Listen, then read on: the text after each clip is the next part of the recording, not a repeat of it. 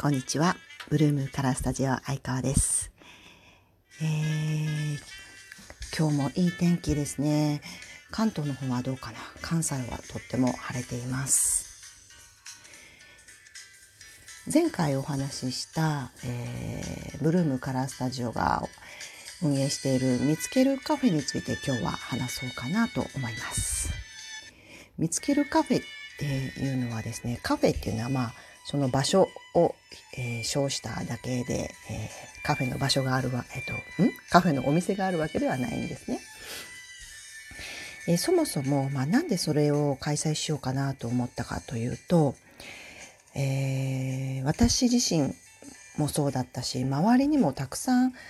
自分に向いてるものが、えー、知りたいっていう方が多かったんですね。私もそうですね。大学の時からやっぱり就職何にしようかなっていうのをね、まあ、もちろんみんなでしょうが考えていて、えー、少し、えー、前もお話ししましたがうんあの技術職とかね手に職っていう方に憧れていたっていうのもあってどんなことが自分に向いててどんなことが、えー、自信がつけられるほど頑張れる、ね、向いてると思える技術なのかっていうのが、えー、知りたかったっていうのがありまして、えー、私自身はあのもういろんなところに体験に行って探したんですね。無料体験嵐って自分でも呼んでましたが今ね教室でもいろんなあの無料体験があるじゃないですか。えー、二十何年前とかにも、まあ、そういうのがあったんですね。でそれにいろいろ自分をまあ、その場に置いてみて、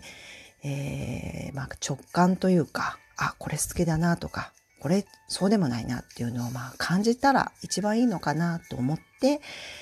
いろいろ足を運んでました。で、えー、それなんでそう思ったかというと、大学の時にね、えー、それこそなんかこう、ガラス工芸の人とお話をさせてもらったり陶芸家だったり、えー、自分が気になるものをいろいろ回ってた時にある人から、えー、言われたんです。自分の好きなものの周りにいたらいいよって。そうすると絶対そこに近づけるよって。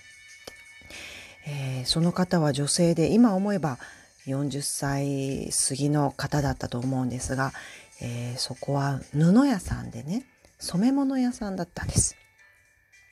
すごく染め物も大好きで、うん、なんか染め物を見ると涙が出るみたいな感覚がありました。まあそれを見てね、うちの母親なんかは変な子ってよく言ってたんですけども、まあ変な子だったんだと思います。で、染め物も大好きで、うん、見るだけでこう涙が溢れる。そんな時にその方が言ってくださったんですね。好きなものの周りにいたらいいよって。そうすると、えー、近づけるよって。それを信じて、えー、好きなものの周りにずっといた気がします。まずインテリアの会社に入りましたしね。でそこからも、えー、いろいろな体験をするのに器が好きだから器ね常滑行ったり備前の方に行ったり、えー、いろんなものの近くにいたっていう感じですね。でそこから、えー、前回お話しした色ですねカラーアナリストという仕事の方の近くに行ってみて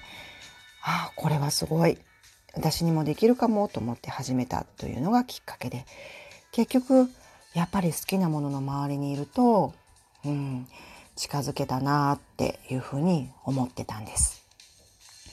そんなことがあって、えー、いろんな人にねいろんな、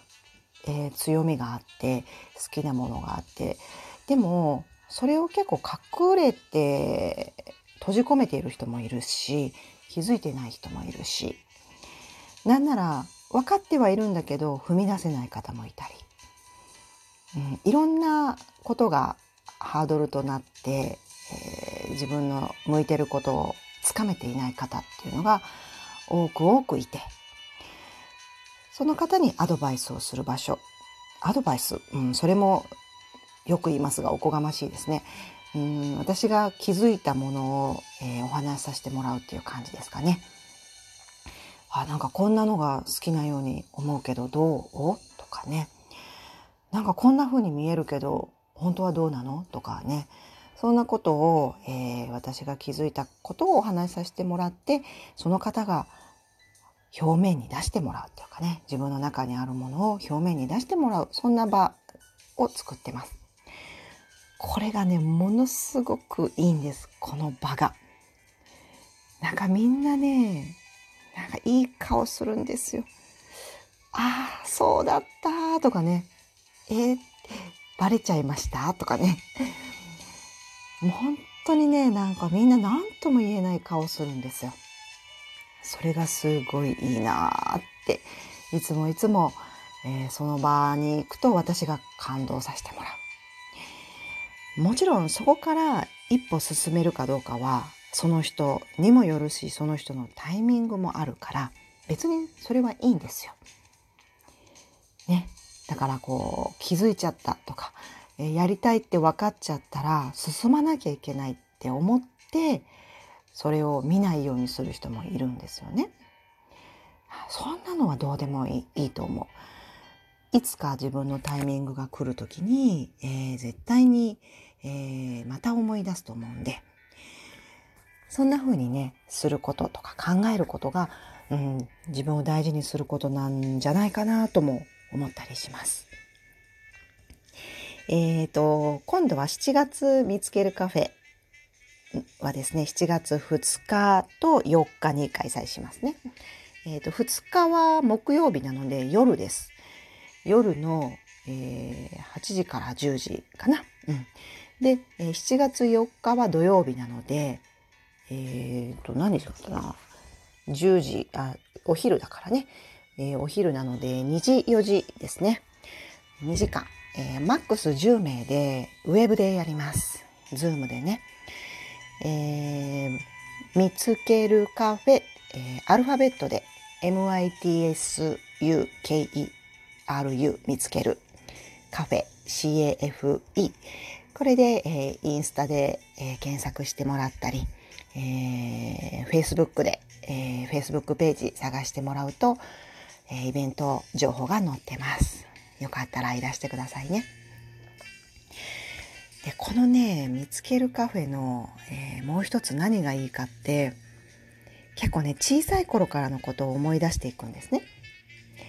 そうするとねなんかみんな少女とか少年の顔に戻る。あこういうのずっとしてたとかねあなんかワクワクあ思い出したとかね。うんとまあそのインスタとかフェイスブックページでもずっと上げてるんですけどいろんな角度で見ていくんですよ。例えばそんな得意なものがなくても全然よくてこうこういう考え方にすぐなっちゃうとかね。うーん共通項を探すのが得意だとかね。数学得意だったなーなんていうとこから探っていくと数字を分析していくのが好きだったりとかね。答えがちゃんとあるのが好きだったりね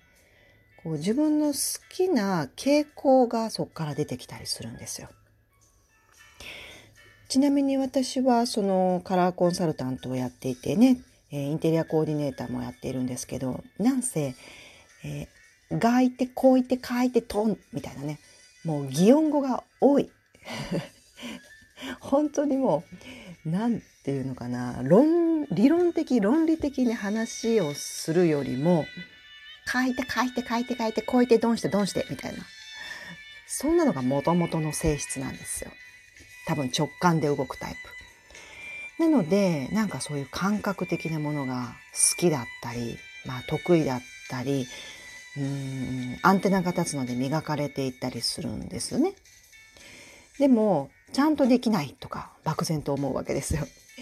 例えば経理とかね、数字扱うのとか、もうほんと嫌。誰か何とかしてって思うし、あと細かいこともね、事務作業とか、すごい嫌。もうめんどくさくなっちゃうんだもんね。だって、やっぱり色とかインテリアとかをする人ですもんね。そりゃ苦手なのは当たり前ですよね。で、それでいいっていうことが、まあ、お話をさせてもらうんですよ。そうすると結構真面目な方はこうちゃんとやらなきゃいけないって思うから一歩踏み出せなかったりするんですよね。そんなのは別に大丈夫って、えー、私の経験からお話をしたりします。数字もね、えー、まあもう私は15年会社やって15年ですがもう最初から税理士さんに投げてました。無理だから。気が重くなっちゃうから、ね、なので、えー、頼んでいろんな人に頼んで、えー、自分の好きなことと得意なことだけ、え、やっていく体制を作るっていうことなんじゃないかなと思ってます。え、そんなこんなでカラーコンサルタントやりながら、まあ、なんか皆さんの力になれることがあるかなと、えー、な長く続けている見つけるカフェそこでもまた皆さんとお会いできたらいいかなと思います。はい、今日もお付き合いありがとうございました。熱中症にならないように、えー、日曜日楽しんでください。それでは今日はこれでおしまい。